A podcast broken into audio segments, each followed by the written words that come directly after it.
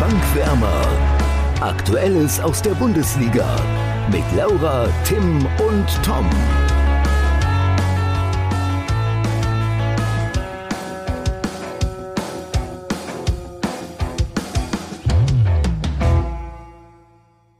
Aus Anfangs Verdacht wird Justizschlacht. Und wenn diese ganze Impfgeschichte von Markus Anfang nicht so unfassbar dumm und dreist wäre, müsste man fast darüber lachen. Oder Laura und Tim?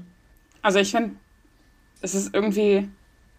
Ja, ich weiß also, gar nicht, was also, ich weiß gar nicht, was ich dazu sagen soll. Du merkst, ich bin sprachlos, weil es so ein Unsinn also ich ist. Grade, ich habe gerade eben noch nur noch ein Bild vorher gesehen, wie er logischerweise ja ungeimpft äh, beim Kölner Karneval stand, äh, verkleidet als, ich glaube, Koch, auf jeden Fall eine riesige ja. Sonnenbrille und äh, hat sich eingegrinst. Und Stichwort dumm und dreist. Ich hoffe einfach nur, dass der wirklich.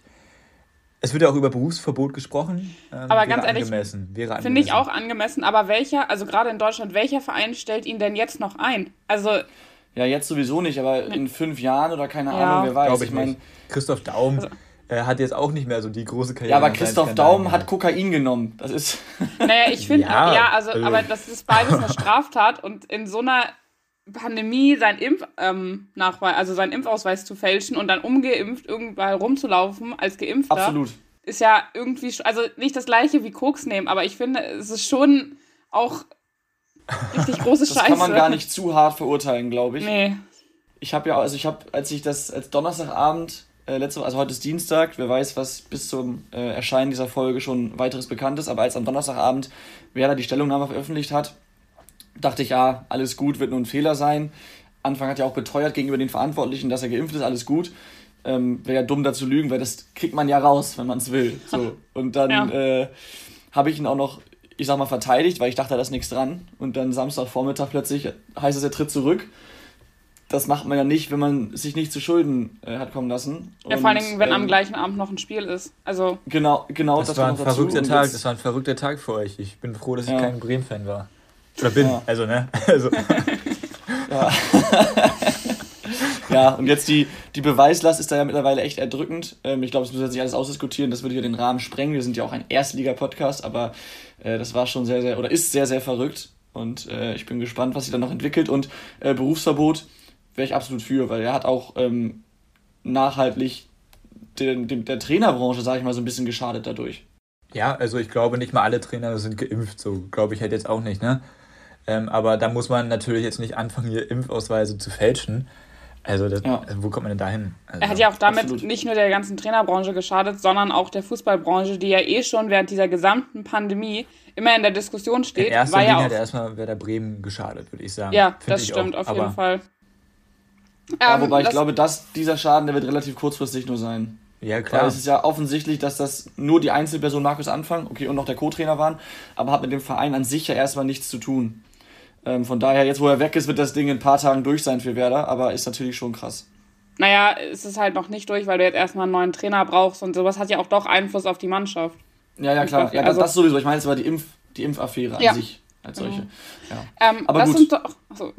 Ja, warte, ja, ich wollte noch einmal sagen, wenn wir jetzt eh schon beim Thema Corona sind, äh, wollen wir vielleicht noch einmal ganz kurz über Bayern reden. Ja, wollen, ja, wollen, wir, wollen wir vielleicht nicht erstmal das Topspiel besprechen? Ja, ich habe gedacht, es ist ja jetzt thematisch gerade ganz passend und man muss ja auch nicht lange darüber reden, aber wir können ja einmal ganz kurz darüber reden, weil die ja jetzt auch große Probleme im Kader haben. Also weil einfach fast ähm, die Hälfte der Startaufstellung, sage ich mal, in Quarantäne momentan ist. Ja, das stimmt. Was sagt, was ja, da kann, ich, da kann ich Julian Nagelsmann auf jeden Fall verstehen. Also der ist ja generell ein bisschen angefressen gewesen nach dem Spiel. Lag auch ein bisschen daran, dass äh, interner zum Beispiel mit den Gehaltsstreichungen von Kimmich, dass solche Dinge halt nach außen getragen wurden. Das war ja schon irgendwie immer so beim FC Hollywood. ähm, aber ich bin gespannt, wie das da weitergeht. Einmal jetzt sportlich, wenn eben so viele Spieler fehlen. Es ist ja nicht nur Kimmich, es fehlt auch Gnabry und Joe Moting und keine Ahnung, ich habe die Liste nicht vor Augen, aber einige. Musiala, ja. Mhm. Gut, Musiala als. Ist noch U18, oder? Nee, ist er 18 mittlerweile? Ja, nee. Oder? Ja, ich weiß nicht. Ich weiß Egal, genau. jedenfalls äh, fallen genug wichtige Spieler aus. Dann noch. Ähm, Cuisance, der Schlüsselspieler. genau, Cuisance, ganz, ganz bitter. Ähm, dann diese ganzen äh, ja, Streitigkeiten, die auch nach außen, nach außen getragen werden. Das kann dem Verein nur schaden. Und äh, ich will jetzt da das Spiel gegen Augsburg nicht rein interpretieren mit, dass es, dass es auch daran lag. Aber klar, da fehlten auch wichtige Spieler. Und ähm, es stehen auch wichtige Wochen an für die Bayern. Bald geht es gegen Dortmund. Da kann man keine Störfeuer von außen gebrauchen. Oder auch von innen. Ja, in Dortmund läuft es ja auch nicht alles super rund, aber bei Bayern finde ich es halt, also erstmal. Ganz kurz, jetzt, äh, Jamal Musiala ist 18 jetzt mittlerweile. Entschuldigung, ich habe einmal ganz kurz nachgeguckt. Du hast das mit den Gehaltskürzungen angesprochen. Da gehen die Spieler, so wie ich das jetzt gelesen habe, ja sogar gegen vor. Und ja, also überlegen das ist, also finde ich halt an Dreistigkeit dann auch irgendwann nicht mehr zu ja. übertreffen, weil jeder Arbeitnehmer jetzt das machen darf, äh, Arbeitgeber ähm, das sozusagen so einführen darf. Und ganz ehrlich, also ich weiß nicht, also für Julian Nagelsmann ist es unfassbar undankbar, diese gesamte ja. Situation in der ersten Bayern-Saison direkt. Auch wenn er, auch wenn er gesagt hat, dass ähm, ein Betreuermaßstab von 1 zu 15 im Vergleich zu 1 zu 22 äh, natürlich deutlich entspannter wäre. Man müsste nur mal die ganzen Erzieherinnen fragen, von daher. Und Erzieher natürlich. Aber ähm, keine Ahnung. Ich finde es einfach schwierig. Ja, ja, vor allem ist er jetzt halt der Leidtragende des Ganzen, ne, als Trainer. Ja, ja, weil er dann halt im Mittelpunkt steht und er halt auch gefragt werden kann. Also ich finde es schon immer schwierig, wenn auch die, ich kann verstehen, warum sie es machen, aber wenn halt äh, zum Beispiel Manuel Neuer nach dem Spiel gefragt wird, was er davon hält, dass äh, Jo Kimmich nicht geimpft ist. Ich finde das irgendwie immer eine schwierige Situation. Aber das mit den Gehaltskürzungen, da wollte ich auch noch was zu sagen, weil ich finde das auch, dass das ja eigentlich gerechtfertigt ist, weil das sind ja normale Arbeitnehmer und andere Arbeitgeber dürfen das ja auch mittlerweile, wenn äh, der Arbeitnehmer halt in Quarantäne geht, ähm, aufgrund von Corona, weil er nicht geimpft ist. Ähm, deswegen ich bin mal gespannt, ja. wie sich das jetzt auch weiterentwickelt, auch halt sportlich, weil jetzt, also, dass man in Augsburg verliert, äh, um das schon mal von wegzunehmen, ist halt nicht so im Plan, ne? Nee, das stimmt. Ja, also man muss jetzt ja auch nicht den Teufel an die Wand malen. Also, Leute, die haben 2-1 verloren, passiert. Also, jetzt mal ohne Scheiß. Ja, also, aber. Egal, lass uns dann ich glaube, darüber sprechen, wenn wir über das Spiel sprechen. Lass uns erstmal zum Topspiel kommen, oder? Okay. Weil wir können es überspringen. ja. Ja, das ist nicht so ähm, deine beste Rubrik, Tom, ne? Ja, Tim, dann erzähl mal warum. Ähm, also, das, unser Topspiel war Hertha, äh, Union gegen Hertha. Bekanntermaßen gewinnt Union das äh, Berliner Stadtderby mit 2 zu 0. Ähm, Laura, das grenzt an Manipulation. Ähm, die hatte da irgendwie ihre Finger im Spiel. Er hat 2 zu 0 getippt. Somit geht der Punkt, kann man jetzt schon vorwegnehmen, an Laura. Tom hat 3 zu 1 für Union getippt, von daher gar nicht mal so schlecht. Ich habe 1 zu 1 getippt.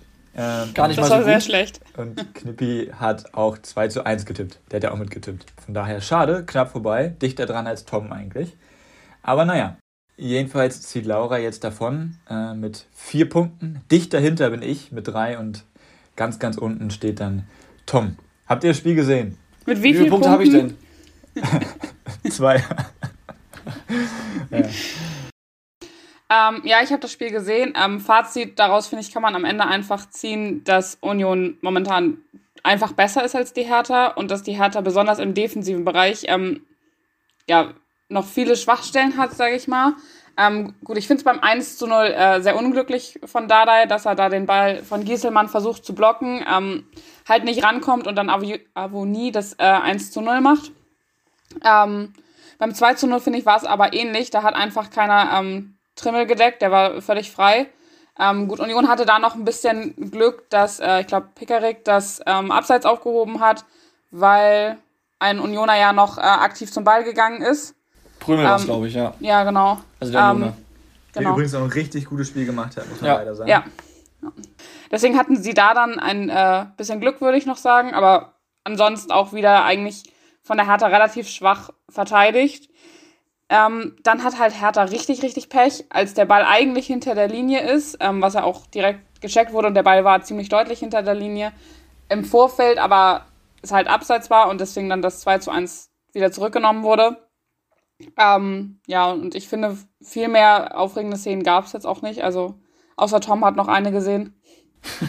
nee, ähm, ich habe dem eigentlich nicht viel hinzuzufügen. Du hast vorhin gesagt, ähm, Hertha hatte einige Schwachstellen in der Abwehr. Ähm, ich finde so ziemlich das gesamte Hertha-Spiel war eine einzige Schwachstelle. Also sie haben, ja, Tim guckt jetzt wieder genervt, weil seine, weil seine Hertha Alter, auf den Deckel so bekommt, aber es war einfach, es war einfach schwach. Sie haben, sie haben, was man ihnen zugutehalten muss, sie haben versucht, hinten rauszuspielen, aber sind überhaupt nicht damit klargekommen, dass Union Druck gemacht hat. Äh, aus einem solchen Ballverlust ist dann ja auch das 1 zu 0 entstanden. Ähm, und klar, immer lobenswert, wenn man versucht, hinten rauszuspielen, aber es, es war halt einfach nicht gut. Und äh, klar, Union macht es auch gut, macht da richtig Druck, das ist dann nicht einfach. Äh, Gerade an der alten Försterei, die jetzt wieder ausverkauft war das erste Mal unter 2G. Aber trotzdem, das war einfach schwach und auch offensiv war die Hertha über sehr, sehr weite Strecken überhaupt gar nicht zu sehen. Ja, ähm, wenn man das Ganze erstmal nüchtern betrachtet, das sage auch ich mit der Hertha-Brille. Ich nehme die Hertha-Brille jetzt hier, siehst du? Ab. Ja, ähm, oh. ähm, wenn man sich die Gegentore anschaut, klar äh, entsteht das 1 zu 0. Also Hertha hatte zu viele Ballverluste, gar keine Frage. Da kommen wir später bei den Schätzfragen auch nochmal drauf zu sprechen. Ähm, aber klar, also sch schlechter Ballverlust, ja. Aber dann passiert, also ist der eigentlich der katastrophale Fehler von Dardai, dass er halt da am Ball vorbeischlägt, wie Laura schon gesagt hat. Das stimmt. Und das darf man jetzt, also ein super junger Spieler, der noch mitten in der Entwicklung ist, darf oder muss Fehler machen dürfen. Klar, es ist in so einem Spiel ärgerlich. Und sowas wird dann halt bestraft. Auch von einer Mannschaft wie Union. Das zweite Tor, ähm, der geht in ungefähr von zehn Versuchen maximal fünfmal so rein. Wenn überhaupt fünfmal. Also die Gegentore waren in meinen Augen schon maximal unglücklich. So, also ich würde würd sagen, sorry Tim, der geht nicht von 10 mal 5 mal rein, sondern deutlich seltener. Ja, ich wollte das jetzt hier nicht zu über. Also, also nein, nein, das ne? ist halt, ich meine, der Ball kommt da in den Rückraum und Trimmel nimmt den direkt. Erstmal in 9 von 10 Fällen jagt er den über Stadion doch wahrscheinlich. Wahrscheinlich, ja. Aber und auch sonst kann da auf jeden Fall noch ein Fuß dazwischen sein. Also es war schon bitter, klar. Und das, das wollte ich halt damit sagen, dass die Gegentore in der Art und Weise unglücklich waren und dass ich dann, also Hertha im Spiel nach vorne mit Paul Dardai als Trainer ist begrenzt. Das sage ich ja jedes Mal. Aber ich fand, sie waren sehr bemüht. Ich fand, man hat gesehen, dass sie. Ja, sie waren sehr, stets bemüht, sehr, ist aber meistens keine gute Note. Ja, aber ausreichend. Also meine Lehrer haben mir dann immerhin noch eine 4 dafür gegeben. Ne? das ist aber sehr nette Lehrer. Und, ähm, das finde ich dann halt. Ja, also dass, dass das Hertha-Tor nicht zählt, das war auch, also das war eine, boah, super ärgerlich. Und von daher finde ich, jetzt kann man jetzt nicht sagen, dass das Hertha-Spiel eine komplette Schwachstelle war. Das finde ich zu, haben wir in der letzten Folge schon ausführlich drüber gesprochen, zu überdramatisch. Es war ein bisschen überspitzt. Es war, ja, okay, stimmt, Grüße an Knippi. Äh, nein, es war, es war ein bisschen überspitzt, da hast du recht. Aber ich finde eben, sie hatten nicht nur eine defensive Schwachstelle. Das wollte ich dadurch ausdrücken. Nee, das, ähm, das härte Offensivspiel ist seitdem Paldada der Trainer ist eine Schwachstelle, ja. Das ist ja auch kein Geheimnis. Nee, genau, das, das wollte ich damit sagen. Und ich würde sagen, wir kommen zum nächsten Spiel, das wir vorhin eigentlich schon angesprochen haben und dass der FC Augsburg überraschend mit 2 zu 1 gegen die Bayern gewonnen hat. Die, die Bayern-Problematik haben wir jetzt schon besprochen, deswegen würde ich sagen, bleiben wir jetzt nur beim Spiel, oder? Ja, also ich glaube jetzt auch nicht, dass, das, dass die Bayern-Problematik jetzt so viel mit dem Spiel zu tun hat, um ehrlich zu sein. Denke ich auch nicht. FC Hollywood, wer sich die Bayern-Doku bei Amazon Prime angeschaut hat, wird gesehen haben, dass sie stolz darauf sind, FC Hollywood genannt zu werden. Von daher, ich glaube, die Bayern brauchen das auch so ein bisschen, äh, manchmal diese Unruhen und im Herbst kommt das ja immer mal wieder auf. Ähm, und also ich finde erstmal hat äh, der Keeper von Augsburg das sehr, glück, äh, sehr treffend auf den Punkt gebracht, ähm, dass Augsburg halt endlich mal kein frühes Gegentor bekommen hat. Ja. Das war schon mal ausschlaggebend. So. Und dann war, oder hat Augsburg das halt so gut gemacht, die haben erst in einem 4-4-2 verteidigt und haben Bayern so die komplette, das komplette Zentrum quasi weggenommen. So, und dann hatte Bayern eigentlich nur noch die Möglichkeit, über die Außen zu kommen. Ähm, und das fand ich, hat Bayern halt überhaupt nicht hinbekommen. Diese 1 gegen 1 Situation auf dem Flügel, dann Richtung runter äh, zur Grundlinie und dann in den Rückraum legen. Das, was so quasi das, ja, der Spielzug der Bayern ist, so über Jahre ja. hinweg. Da, in diese Situation kamen sie so gut wie gar nicht. Wenn sie mal Abschlüsse hatten, waren es halt häufig, finde ich, ja, glückliche Dinger entweder durch die, durchs Zentrum durchgemurmelt, später als Musiala reinkam und Goretzka zurück auf die Sechs ging, als Sabitzer, der unfassbar schlecht war, mhm. in meinen Augen auch an beiden Gegentoren, also, naja, hatte er unmittelbar. also vor allem das, das zweite war es vor allem, das hat er auf jeden Fall verursacht. Ja, und ja, und ich finde, Augsburg hat es halt einfach clever gemacht, das muss man loben, aber Bayern war halt auch einfach ideenlos und halt auch zu, oder hat sich halt auch einfach nicht getraut, in die 1 gegen 1 Situation zu gehen. Ja, zur Augsburger Defensive habe ich eigentlich nichts hinzuzufügen. Was mir aufgefallen ist, beziehungsweise okay, hat noch ein bisschen was mit der Defensive zu tun, aber erstmal, sie waren sehr, sehr aggressiv gegen den Ball. Sieht man ja auch beim 2-0. Ähm, da haben sie echt immer richtig Druck drauf bekommen. Und jetzt Stichwort Offensive, sie haben es öfter mal über die Außen versucht.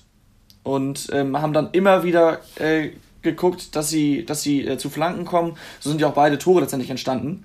Auch wenn es einmal der Ballgewinn im Mittelfeld war, trotzdem, sie gehen erstmal auf Außen. Und ich glaube, das war auch ein nicht so, oder war ein taktisch cleverer Kniff, weil du natürlich, wenn du auf der offensiven Außenposition den Ball verlierst, wahrscheinlich nicht so schnell in Konter reinläufst oder nicht so schnell gefährliche Angriffe gegen dich hast, wie wenn du ihn im Zentrum verlierst, was dir natürlich gegen, auch ohne Kimmich, gegen zentral sehr stark aufgestellte Bayern gerne passieren kann. Und über Außen hast du dann vielleicht ein bisschen weniger diese Gefahr, dass dann diese Flanken auch noch so ähm, ja, perfekt äh, verwertet werden können, ist am Ende vielleicht ein bisschen glücklich, aber trotzdem eine, wie ich finde, sehr, sehr gute Taktik in dem Fall von Weinziel. Absolut, und das ist ein guter Punkt, weil Bayern, wenn sie den Ball haben, bauen sie ja jedes Mal dieser Dreierkette, da haben wir jetzt ja schon oft drüber gesprochen, diesem 3-1 ja. ne, und so weiter auf. Ähm, sprich, da sind halt unfassbar viele Räume zum Kontern. Weil die Außenverteidiger, einer bleibt ja in der Dreierkette, der andere schiebt ganz mit nach oben. Ähm, insofern sind da halt super viele Plätze zum Kontern. Und dann ist es halt auch schwierig zu verteidigen, weil wenn dann einer aus der Dreierkette rauskommt, der muss ja aus der Dreierkette dann rausrücken, dann ist diese Zuteilung im Zentrum einfach super schwierig. Und dann passiert nämlich genau das, wie quasi, das hat Nagelsmann auch gut auf den Punkt gebracht. Er hat gesagt, okay, das waren zwei gute Angriffe, aber es ist jetzt, es passiert nicht immer, dass man diese Gegentore kassiert. Das ist auch ja. ein Punkt. So, aber dann dieses, ich weiß nicht, war das Kopfballtor, war das 2-0, ne? Ja. Ja. Weil dann ist diese Zuordnung im Zentrum, nämlich zwischen den Innenverteidigern, gar nicht mehr so einfach, weil halt einer aus der Dreierkette rausrücken muss. Wenn dann eine gute Flanke kommt, klar, genau zwischen die Innenverteidiger musst du wegverteidigen, aber die Flanke war so gut, der Kopfball war noch besser. Und von daher einfach auch, also Augsburg muss man in dem Fall wirklich loben, auch wenn sie dann zweite Halbzeit muss man jetzt, ne, weil sonst heißt, klingt es hier so, als würde äh, Augsburg quasi Bayern an die Wand gespielt haben. Zweite Halbzeit war auch schon viel Dusel noch mit dabei, als Bayern ja gewechselt hat. Also als Sabitzer draußen war, fand ich mit Musiala im Zentrum, als Goretzka auf der 6 war, war schon ein bisschen mehr Bewegung drin. Obwohl ich finde, auch in der zweiten Halbzeit hat bei den Bayern häufig irgendwie der letzte Pass nicht gestimmt. Also der letzte Pass kam dann häufig nicht an und gar nicht, weil dann Augsburger äh, irgendwie gestört hat, sondern einfach, weil er nicht ankam. Also ich finde, es gab so drei Situationen, wenn die Bayern nochmal in die Offensive gegangen sind. Entweder sie haben den Ball am Ende drüber geschossen, und zwar ziemlich deutlich, ein Augsburger stand dazwischen, oder sie haben halt den letzten entscheidenden Ball nicht richtig gespielt. Deswegen finde ich, hat Augsburg am Ende schon verdient gewonnen, weil sie es einfach dann, ja, was heißt besser gemacht haben, aber vielleicht klüger gemacht haben und auch vielleicht mehr Spielglück hatten. Ja. Ich würde euch da beiden zustimmen. Also man muss schon ganz klar sagen, vor allem in der zweiten Halbzeit war es ein Spiel auf ein Tor. Ich glaube, Bayern hatte 80% Ballbesitz oder sowas. Von Augsburg kam da gar nichts mehr. Das soll aber auch kein Vorwurf sein, weil jeder genau weiß, wie die Bayern äh, marschieren, wenn sie hinten liegen. Und dann kannst du da einfach nicht allzu viel gegen machen. Man muss Augsburg, eine, Augsburg am Ende loben, dass sie dem Stand gehalten haben. Sie haben, wie Laura gerade sagte, wenig wirklich sehr Gefährliches zu, zu, zugelassen. Ja, Gikiewicz musste zweimal noch gut parieren, aber ansonsten war da wenig. Und was mir aufgefallen ist, jetzt habe ich wieder eine Statistik rausgekramt. Aha. Augsburg ist fast 125 Kilometer gelaufen in diesem Spiel. Das ist wahnsinnig viel. Also die sonstigen äh, Laufdistanzkönige Union und Köln und so weiter, die hatten dieses Wochenende so um die 115 Kilometer jeweils. Dabei extra das, Lob auch an die beiden Sechser, die das unfassbar gut gemacht haben, weil endlich vor der Saison schon angekündigt die Europameister Doppel-6 zusammengespielt hat. So ist es dann nämlich. Stimmt, ja, Meier und Dorsch haben das gut gemacht, äh, das stimmt, aber äh, ja, ich würde sagen, es war eine gute Team- und Kampfleistung der Augsburger und deswegen bin ich am Ende auch bei Laura, dass ich sage, wenn man halt eben diese Vorzeichen sich anschaut und dann guckt, wie das Spiel lief, ist der Sieg für Augsburg irgendwo verdient, weil du jetzt nicht über 90 Minuten verdient die Bayern schlagen kannst, in der Regel als Bundesligist. So. Ähm, und aus den, all diesen ganzen Gründen, einmal natürlich auch, dass Augsburg die Bayern geschlagen hat und äh, ja, weil das irgendwie ganz geil war, äh, ist es auch mein Spiel des Spieltags tatsächlich. Mhm, sehr gut. Ich habe hier, ich verpulver hier auch schon mal die Hälfte einer Rubrik von mir, nämlich den Gewinner des Spieltags oder Gewinner der Woche. Ähm, wieso sage ich das jedes Mal jetzt? Gewinner des Spieltags. Also Gewinner der Woche, so. Ähm, klar könnte man Augsburg sagen und ja, auch die Doppel-6 fand ich herausragend gut, muss man sagen. Die hätten es alle verdient gehabt, aber ich finde, einen muss man halt hervorheben und das ist in dem Fall tatsächlich der Trainer, Markus Weinziel, weil der jetzt zum dritten Mal, ja, zum dritten Mal die Bayern besiegt hat mit dem FC Augsburg. Das äh, würde nicht mal Pep Guardiola schaffen. ähm, und er hat halt, clever, das hat man ihm häufig vorgeworfen bisher in dieser Saison, dass er halt im Spiel äh, zu wenig reagiert. Und das war halt spannend zu beobachten, weil Augsburg hat die ganze Zeit im 4-4-2 verteidigt und es hat gut funktioniert, aber es ist natürlich auch ein unfassbarer Laufaufwand für Dorsch und Meier gewesen. Und als Bayern dann nochmal offensiv gewechselt hat, sprich mit äh, Musiala dann noch ein bisschen offensiver wurde, ähm, hat er dann halt auch gewechselt, hat umgestellt auf ein 5-3-2, sodass quasi drei Sechser da waren, sodass man sich diesen Laufaufwand ein bisschen teilen konnte und dass man natürlich noch hinten noch äh, mehr Personal hatte einfach. Und deswegen ein Gewinner der Woche von mir. Den anderen sage ich nachher. Sehr gut. Ähm, dann würde ich sagen, kommen wir zum nächsten Spiel. Anderes Spiel, selbes Ergebnis. Der BVB schlägt Stuttgart mit 2 zu 1. Ja, am Ende äh, ja, ja. noch Glück gehabt irgendwie, ne? Durch das Tor von Marco Reus. Jetzt gibt es auch Dortmund-Dusel, würde ich mal behaupten. ja, das stimmt. Ja, wobei, also ich, ich finde, ähm, also hinten raus muss man schon sagen, Stuttgart hat ein gutes Spiel gemacht, verlieren unglücklich um das direkt mal vorwegzunehmen, dieses 2 zu 1 für Dortmund darf so aber niemals passieren. Du kannst nicht als VfB Stuttgart in der Situation, in der es in dieser Saison sind, die in der 85. Minute auswärts in Dortmund nach einer eigenen Ecke so ein Kontertor fangen. Also das, das, das darf einfach nicht passieren. Ähm, aber kurz zum Anfang zurück. Ich finde, Dortmund ist sehr gut reingekommen in die Partie, hatte eine gute Anfangsphase. Und ähm, wenn sie daran angeknüpft hätten, dann wäre es hinten raus wahrscheinlich auch nicht so eng geworden. Aber sie haben es dann irgendwie nicht weiter äh, verfolgen können und haben dann, oder ich habe dann vor allem ein Spiel zwischen den Strafräumen gesehen und ähm, dann kam auch Stuttgart mehr und mehr zu Torchancen. Ich, ich erinnere mich vor allem an die von Kulibali, ähm, wo er damit Mangala äh, oder von Mangala angespielt wird und dann äh, direkt den, äh, an, an äh, Kobel scheitert. Ähm, sonst hätte es da auch schon klingeln können. Und was mich vor allem gefreut hat, und da will ich jetzt auch mal eine Rubrik vorweggreifen, äh, Daniel Mahlen, dass er das 1 0 gemacht hat. Klar, Schuss abgefälscht, aber äh, der hat generell nicht getroffen Spiel. in der Bundesliga. Hat generell ein gutes Spiel gemacht, genau. Und äh, stand ja auch nicht zu Unrecht in der Kritik, würde ich mal behaupten. Und dass er jetzt äh, das 1 zu 0 gemacht hat. Ähm, deswegen ist er einer meiner Gewinner. Ich habe ihn tatsächlich, kann ich auch direkt einmal kurz einschieben, ich habe ihn auch als einer äh, der Gewinner der Woche, als ein meiner Gewinner der Woche. Gott, das war jetzt ein bisschen schwierig. Auch weil wir ja noch äh, vor zwei Wochen, glaube ich, über ihn geredet haben und äh, so gesagt haben, wann geht's denn jetzt bei ihm endlich los? Und vielleicht geht's ja jetzt los mit den Toren und mit ja, der erwarteten Leistung. Das stimmt. Was ich aber bei Dortmund mal hervorheben möchte, ist, dass sie ja wirklich trotz dieser ganzen Ausfälle, also klar, Guerrero kam jetzt zurück, trotzdem sind es immer noch ein paar. Hazard hat jetzt auch noch Corona. Ähm, aber der ist geimpft, das heißt, er kann sich nach fünf Tagen oder so schon wieder freitesten. Äh, von daher ist der Ausfall dann nicht so lange.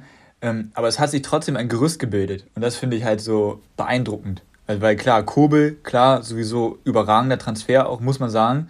Die Innenverteidigung findet sich langsam, aber sicher auch. Aber vor allem der Achterbereich zusammen mit ähm, Brandt, äh, der da halt wirklich in meinen Augen immer wieder heraussticht und Bellingham, also über den müssen wir gar nicht sprechen, der sowieso eine überragende Saison spielt. Ähm, und dann vorne halt mit Reus, Hazard, Malen, die das irgendwie schön variabel spielen können da vorne. Ähm, finde ich, bildet sich da langsam aber sicher so ein Gerüst. Und jetzt sage ich auch gleich noch die andere Hälfte meiner Gewinner der Woche. Halt Dortmund, logischerweise, weil es der neunte Sieg am zwölften Spieltag ist. Und das letzte Mal, dass Dortmund so gut war nach diesen zwölf Spieltagen, war 2010, 2011. Und Klar. Aber unser Meister, oder? Aha, ich glaube schon. äh, und ähm, ich glaube, man, also Marco Roses Handschrift erkennt man noch nicht zu 100 Prozent, was natürlich auch schwierig ist, wenn du nicht alle Spieler da hast. Was er aber unfassbar gut macht, ist mit diesem Personal zu arbeiten, was er hat. Und er macht das Beste aus der Situation. Und genau diese Spiele, die sie jetzt gewinnen, mit ein bisschen Dortmund-Dusel, haben sie die letzten Jahre halt nicht gewonnen. Und das ist der Unterschied, glaube ich. Ja, stimme ich dir in allem zu. Ähm, du hast jetzt selber Dortmund-Dusel gesagt. Trotzdem, bevor das jetzt hier zu sehr nach einem Lob Loblied für Dortmund klingt, ich weiß, war nicht so gemeint, aber bevor es danach klingt, äh, ich hab's, ja, ich es war schon, ja. ja genau, es, es, war schon, es war schon ein Stück weit glücklich und das ist dann auch relativ schnell nach diesem 1 zu 0, wo man denkt, okay, jetzt können Dortmund mal das Ganze kontrollieren und noch ein, zwei Tore nachlegen, dass sie dann so schnell den Ausgleich bekommen, wo man auch sagen muss, Massimo macht das sehr, sehr stark, aber der schickt da Hummels schon Richtung Karriereende. Also äh, mit, dem, mit einem kleinen Haken. Ja, und vorher Guerrero rutscht er, oder nee, wer rutscht da auch noch aus Guerrero, oder? Also das ja, war, ich glaube schon. Das Gegentor war aber auch wieder höchst unglücklich. Also, oh, ich weiß, äh, ja, klar kassieren sie jetzt wieder ein Gegentor, aber das kassierst du nicht jeden Spieltag. Also das war, ein, das war ja, auch ein Dusel-Gegentor. Das, das sagst du heute gerne, was? Ja, anscheinend.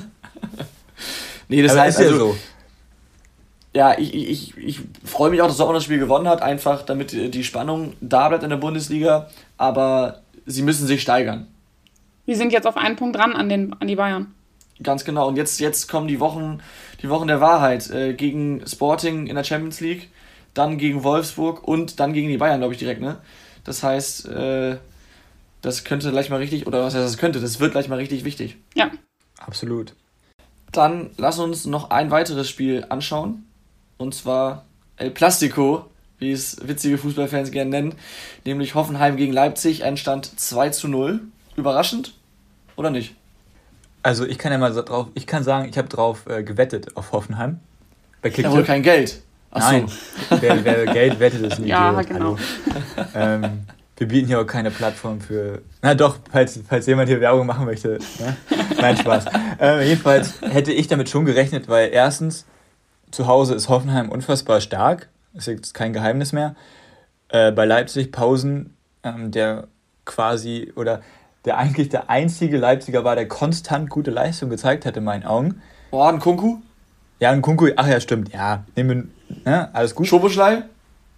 Ah, ich finde ja, okay, nicht so stabil. Ja, das stimmt. Ja. Ähm, so, und von daher fand ich es jetzt nicht so überraschend, bis ich dann gesehen habe, also ich habe auf Hoffenheim getippt und dann habe ich gesehen, oh, Kramaric fällt auf, scheiße.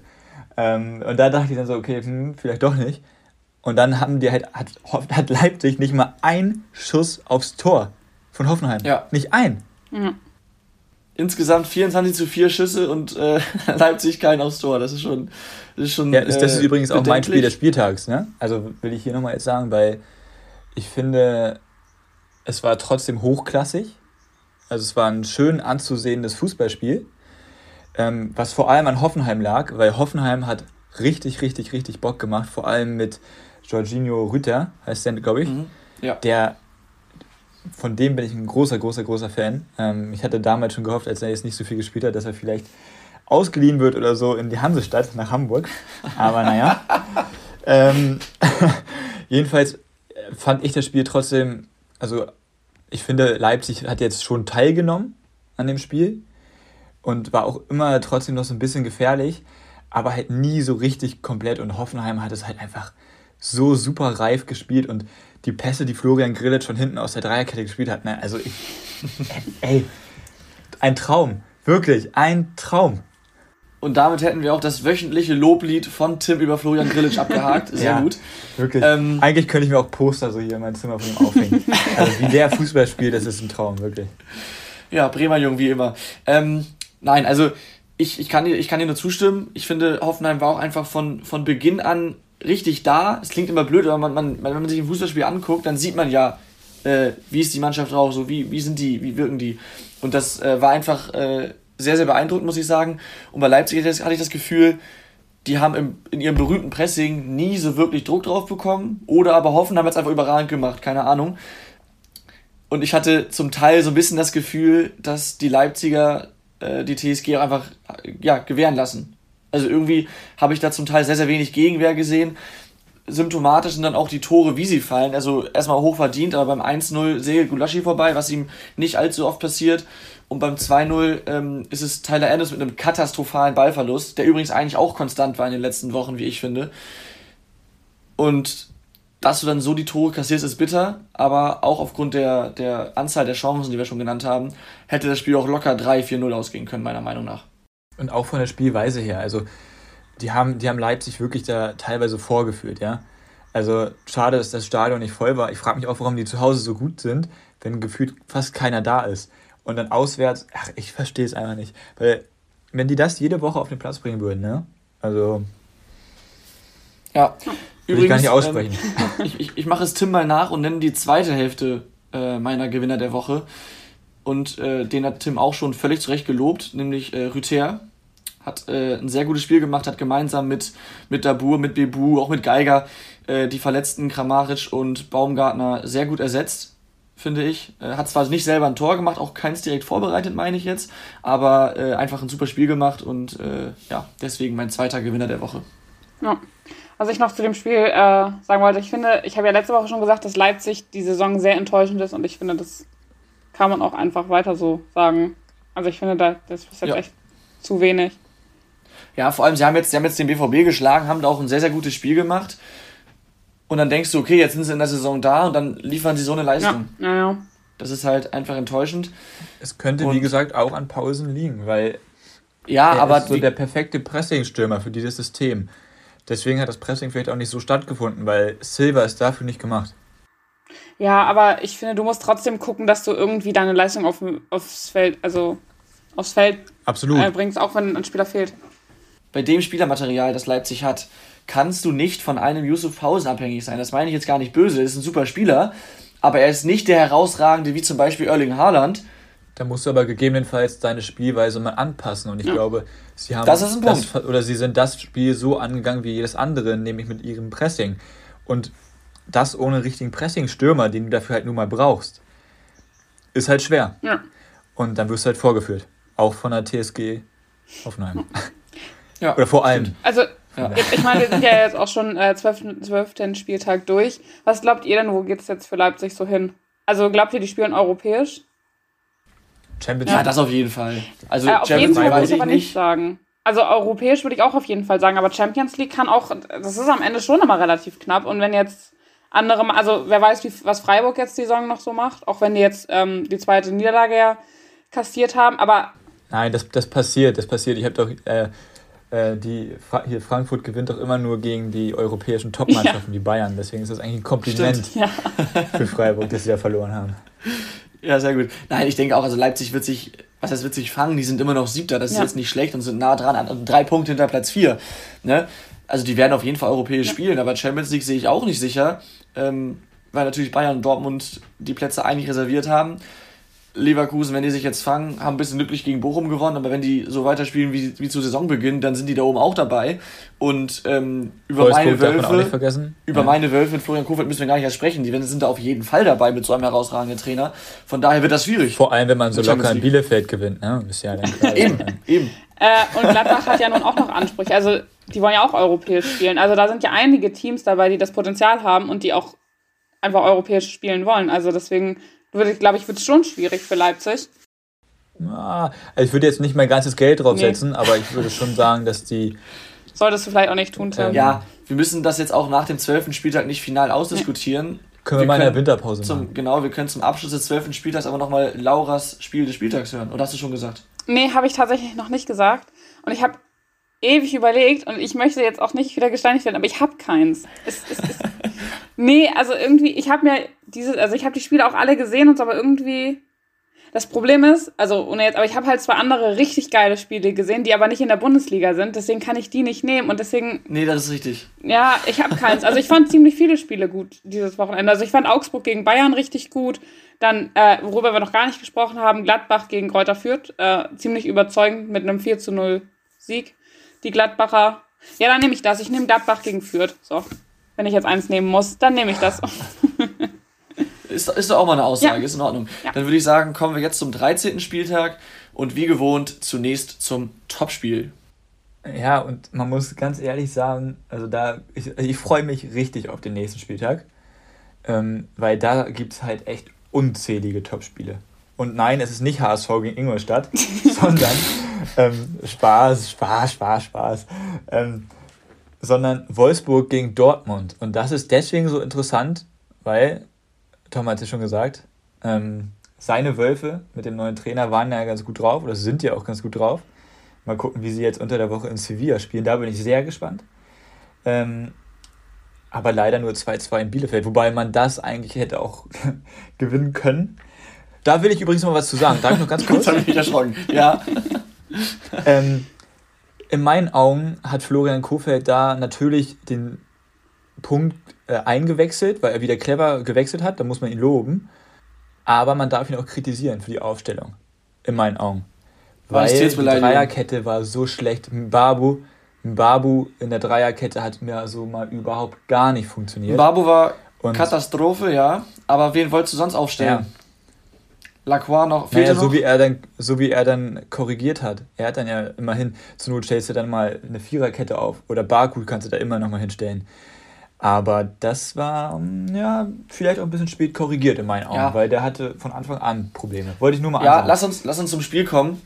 Ja. Äh, also zum, zum nächsten Spiel. So habe ich jetzt Wolfsburg eingeleitet, weißt du? Da ist, sehr gut, Tim, da ist übrigens Lacroix wieder da. Also der kehrt nach Rotsperre zurück, hat seine beiden äh, Spiele abgesessen. Das heißt, er wird reinkommen für ähm, Mbabu und dann da hinten wieder für Stabilität sorgen. Vielleicht. Vielleicht war Kofeld auch so überzeugt von ihm, dass er nochmal hinten spielt. Unwahrscheinlich. Gut, und Dortmund haben wir schon drüber gesprochen. Hazard fällt wahrscheinlich aus. Höchstwahrscheinlich, außer er ja. kann sich freitesten bis dahin. Bei Wolfsburg übrigens Castells Corona. Ja, äh, der fällt jetzt gegen Sevilla aus. Vielleicht wird er auch freigetestet bis, bis zum Wochenende schon, und das wäre sehr, sehr kurzfristig, bin ich auch mal gespannt. Naja, wäre rein theoretisch ja möglich nach fünf Tagen. Von daher, ja, ist aber auch die Frage, wie fit die dann sind, ne? Also, naja, also vielleicht bei Castells noch eher als bei Hazard. Ja, weiß ich ja, nicht. Castells könnte eher noch als. Ja, ja wie gesagt, ähm, ich bin gespannt, was ihr tippt. Ich finde es unfassbar schwer zu tippen, um ehrlich ich zu sein. Aber wie gewohnt darf Laura anfangen. Ja, das ist schon mal gut. die schwerste Aufgabe. Ja. Ähm, ich glaube, ich tippe ähm, tatsächlich auf ein 2 zu 2. Ja, ich tippe 2 zu 2. Mhm. Einfach, weil ich beide Mannschaften momentan relativ gut finde und also Wolfsburg sich aber auch manchmal ein bisschen, ja, ich rede jetzt ein bisschen Unsinn. Also, die sich dann manchmal auch ein bisschen doch schwer tun. Aber ich glaube, es wird ein 2 zu 2 und ich bin mir gerade nicht ganz sicher, aber ich glaube, so sind auch relativ viele Duelle in den letzten also letzte, also letzte Saison haben die, glaube ich, auch 2-2 gespielt. Da kann ich direkt dagegen halten, ja, das ist so nämlich nicht korrekt. Einfach mal, einfach ja. mal eine Folge mit äh, unserer, mit der äh, Julia reinhören. Weil genau, die hat doch da noch exklusiv von dem Dortmund-Spiel in Wolfsburg sogar ja. berichtet und sich dezent über Erling Haaland aufgeregt, ja. ja, ähm, genau, also äh, 2 zu 2 ist keinesfalls ein blöder Tipp, aber Laura, der BVB ist seit zwölf Bundesligaspielen ungeschlagen gegen Wolfsburg und die letzten drei Partien endeten allesamt genau 2 zu 0 für den BVB. Dementsprechend erübrigt sich die Frage, was ich tippe. Ich tippe 2 zu 0 für den BVB. Ähm, auch wenn ich natürlich meinen Wölfen und vor allem meinem Floko äh, dann den Sieg gönnen würde, trotzdem es soll spannend bleiben in der Bundesliga und dann müssen halt auch meine Wölfe mal verlieren. Du argumentierst ja sehr gerne mit Statistiken. Deswegen schießt Wolfsburg auf jeden Fall ein Tor, weil alleine Lukas Metscher jetzt äh, die letzten drei Spiele getroffen hat. Äh, ich glaube aber auch, ähm, dass Dortmund gewinnt, oder ich hoffe es zumindest. Von daher tippe ich mein Lieblingstipp, upsala, 1 zu 2. Schäm dich. ja, Tim, du hast es vorhin angesprochen. Äh, es gibt zahlreiche Topspiele oder Spiele, die das Potenzial haben, ein Topspiel zu sein. Eins wäre Köln gegen Gladbach, das gute alte Rhein-Derby. Und in wir Köln haben ja Köln, in Köln, wir haben Köln in den letzten Wochen immer gelobt und dabei so ein bisschen außer Acht gelassen, dass sie jetzt trotzdem seit fünf Spielen ohne Sieg sind. Immerhin auch drei Unentschieden und es waren unter anderem gegen Union, Dortmund, ähm, Mainz, also schon auch starke Gegner, wo man, wo man halt nicht, nicht unbedingt gewinnen muss, aber trotzdem. Das ist jetzt so eine Phase, wo man aufpassen muss, dass die gute Stimmung, die da eigentlich herrscht oder herrschte, nicht umschlägt. Und dann ist so ein Derby entweder gerade zur richtigen Zeit oder zur falschen Zeit. Das ist immer so mhm. die Frage. Und Gladbach auf der anderen Seite, äh, über die haben wir letzte Woche sehr, sehr viel gehört. Da nochmal die Empfehlung reinzuhören, falls noch nicht geschehen. Ähm, die haben jetzt in den letzten sieben Spielen nur ein Spiel verloren. Also die sind eigentlich richtig gut drauf. Haben auch ein paar Unentschieden dabei, klar, aber trotzdem. Und auch Verletzungssorgen hinten jetzt natürlich in der Defensive, ne? Ähm, ja. Aber das Spiel hat auf jeden Fall das Potenzial, richtig, richtig geil zu werden. Und die spielen 15.30 ne? Samstag, glaube ich. Mhm, ich glaube, ja. ja. Ähm, von daher, ich bin echt gespannt und ich äh, bin auch gespannt, ob der Co-Trainer von Köln wieder irgendwelche Trainer persönlich beleidigt. ja, da gab es einen kleinen Zwischenfall gegen Mainz.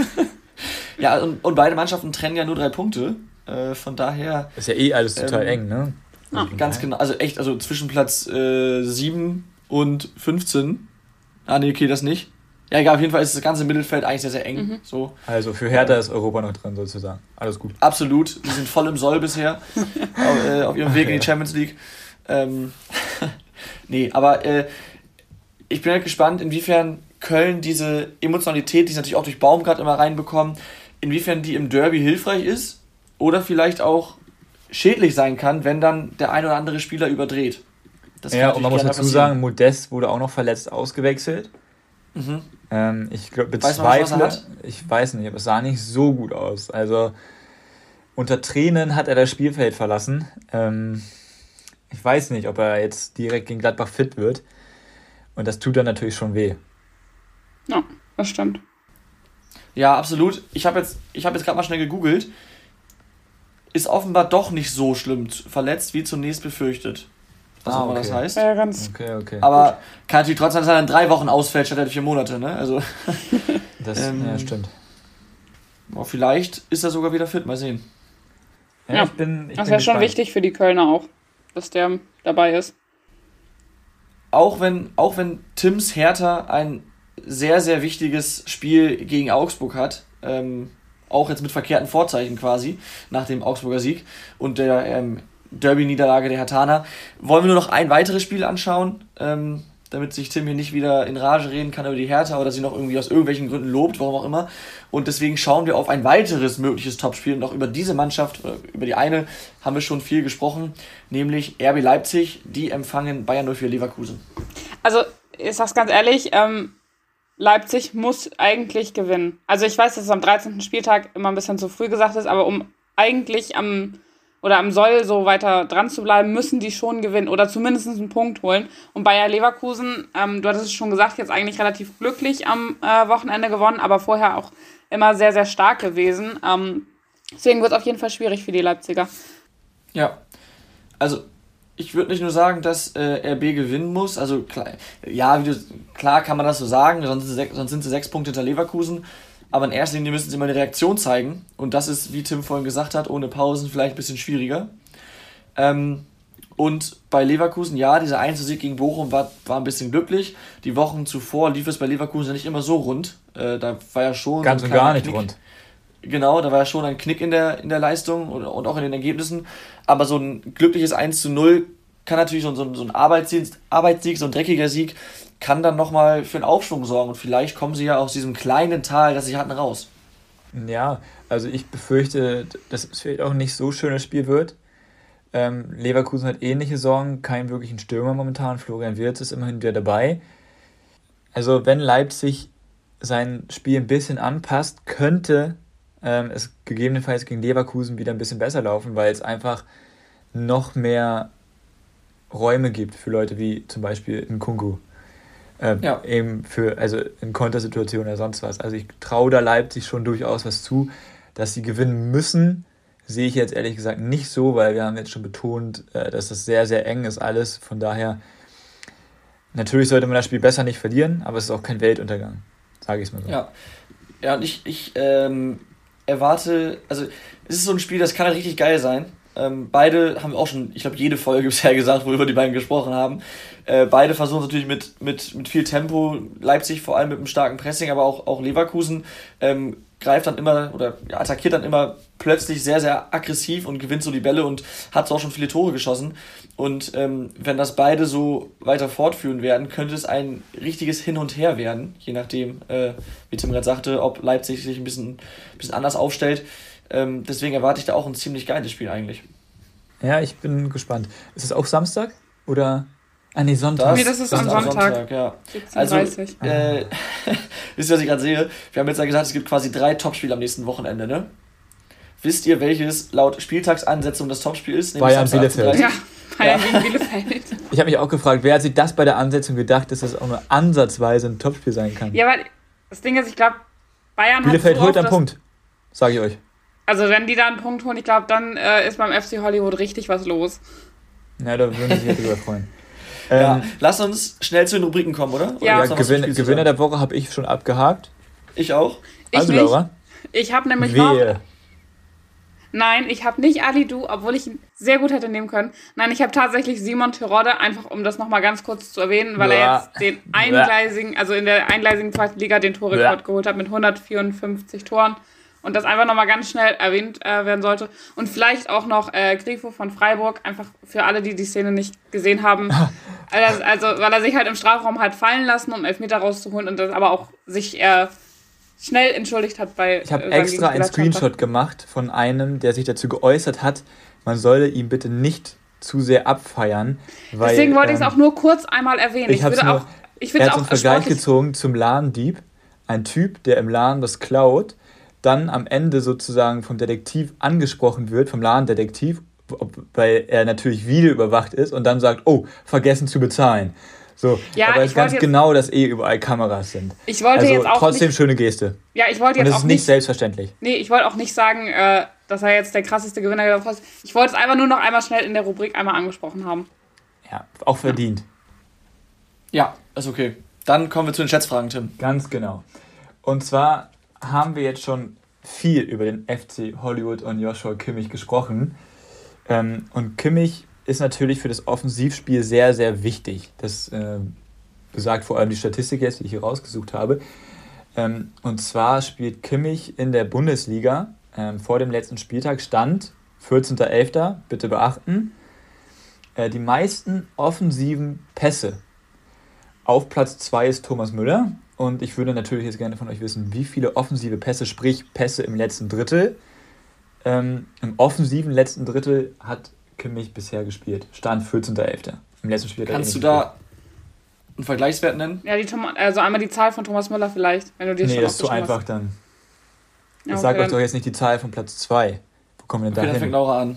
Ich wollte gerade sagen, okay, dann fängt äh, Tom an, aber ich habe absolut Du hast es gesehen. Du hast die Statistik gesehen. Ich habe sie bei Instagram gesehen und du hast das Bild geliked, habe ich gesehen. Und ja, aber könntest du es wissen. Ja, Tim, also Tim, aber ich gucke, das ist vom 14.11., sagst du. Ich merke mir doch nicht jede Statistik, die ich da sehe. Wie soll ich das machen? Damit du vorbereitet bist im Podcast, hier ist doch ganz klar. Ja, ähm, ich habe absolut keine Ahnung, ehrlich, das frustriert mich Ja, dann schätz doch jetzt mal. Ja, ich habe aber nicht mal eine Idee, keine Ahnung. Ich sag 1200, das kann viel, nein, das ist das viel zu viel? Ich habe keine Ahnung. Wir sind ja, obwohl, warte mal, da war ja der, muss ja ungefähr der neunte Spieltag gewesen sein. Dann sage ich 900. Brr, ähm, wie viele Pässe spielt denn so ein Spieler? Ähm, ich, ich glaube, es ist ein bisschen viel, was Laura gesagt hat. Ja, glaube ich also auch. Also gerade offensive Pässe, ich meine, der ist ja 6er, 8er da, oder ja, im zentralen Mittelfeld, dann hast du auch in der Defensive mal ein paar Pässe. Ähm, Trotzdem die meisten offensiven Pässe der Bundesliga. Dann sag, ja, ich, ich, ich mache jetzt nicht nur mal sicher und sage ein bisschen weniger, ich sag mal 400. Ja, dann geht der Punkt an Tom. Es sind viel weniger. Es sind 228. Vergleich mit Thomas Müller, das äh, 158. Oh, also aber großer Unterschied. Mhm. Deswegen also. sieht man auch nochmal die Bedeutung von Kimmich für das Bayern-Spiel. So, kommen wir jetzt äh, zur zukünftigen Europa-Hertha. Ähm, ich habe ja schon angesprochen, dass sie ziemlich viele, oder wir hatten es vorhin ja schon ein bisschen thematisiert, dass sie ziemlich viele Ballverluste hatten. Wie viele Ballverluste hatten sie nun wirklich? Jetzt gegen Union. Union ja. Also äh, Typ mehr als Union. Ey, da, kannst du da irgendeinen Vergleichswert nennen, bitte? Das ist so schwierig. Nee, sorry, hab ich, da habe ich wirklich keinen. Ist die Zahl denn zweistellig, dreistellig? Tom, es waren viele Ballverluste, die die Hertha hatte. Keine, 50, keine Ahnung. Okay, ist notiert. Das erscheint mir schon sehr viel. Ich, ich sag 38. Punkt geht an Tom, es sind 165 gewesen. Was? Ja, also ich sag ja, ich sag ja sehr viele. So, oh, ich bin ja heute richtig schlecht. Jetzt oh, kommen wir nämlich zu einer Legende. Jemand, ähm, also wir wissen natürlich, beim HSV laufen viele Leute rum, die quasi auch A-Nationalmannschaft spielen könnten. ähm, oder in Zukunft werden. Ja, er war bitte. sogar schon mal als HSV-Spieler bei der A-Nationalmannschaft dabei, ist jetzt aber glücklich in Katar. Es ist die Rede von der Legende oh Pierre-Michel Lasogga. Er spielt aktuell bei Al-Khor, heißt es, der Verein, glaube ich, in Katar.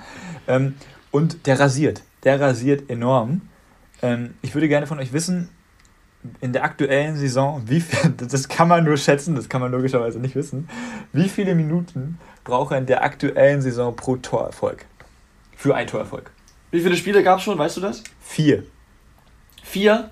Ja, ich glaube, es sind gerade sozusagen Playoffs. Ich bin jetzt nicht so drin im Katar-Ding, um ehrlich zu sein.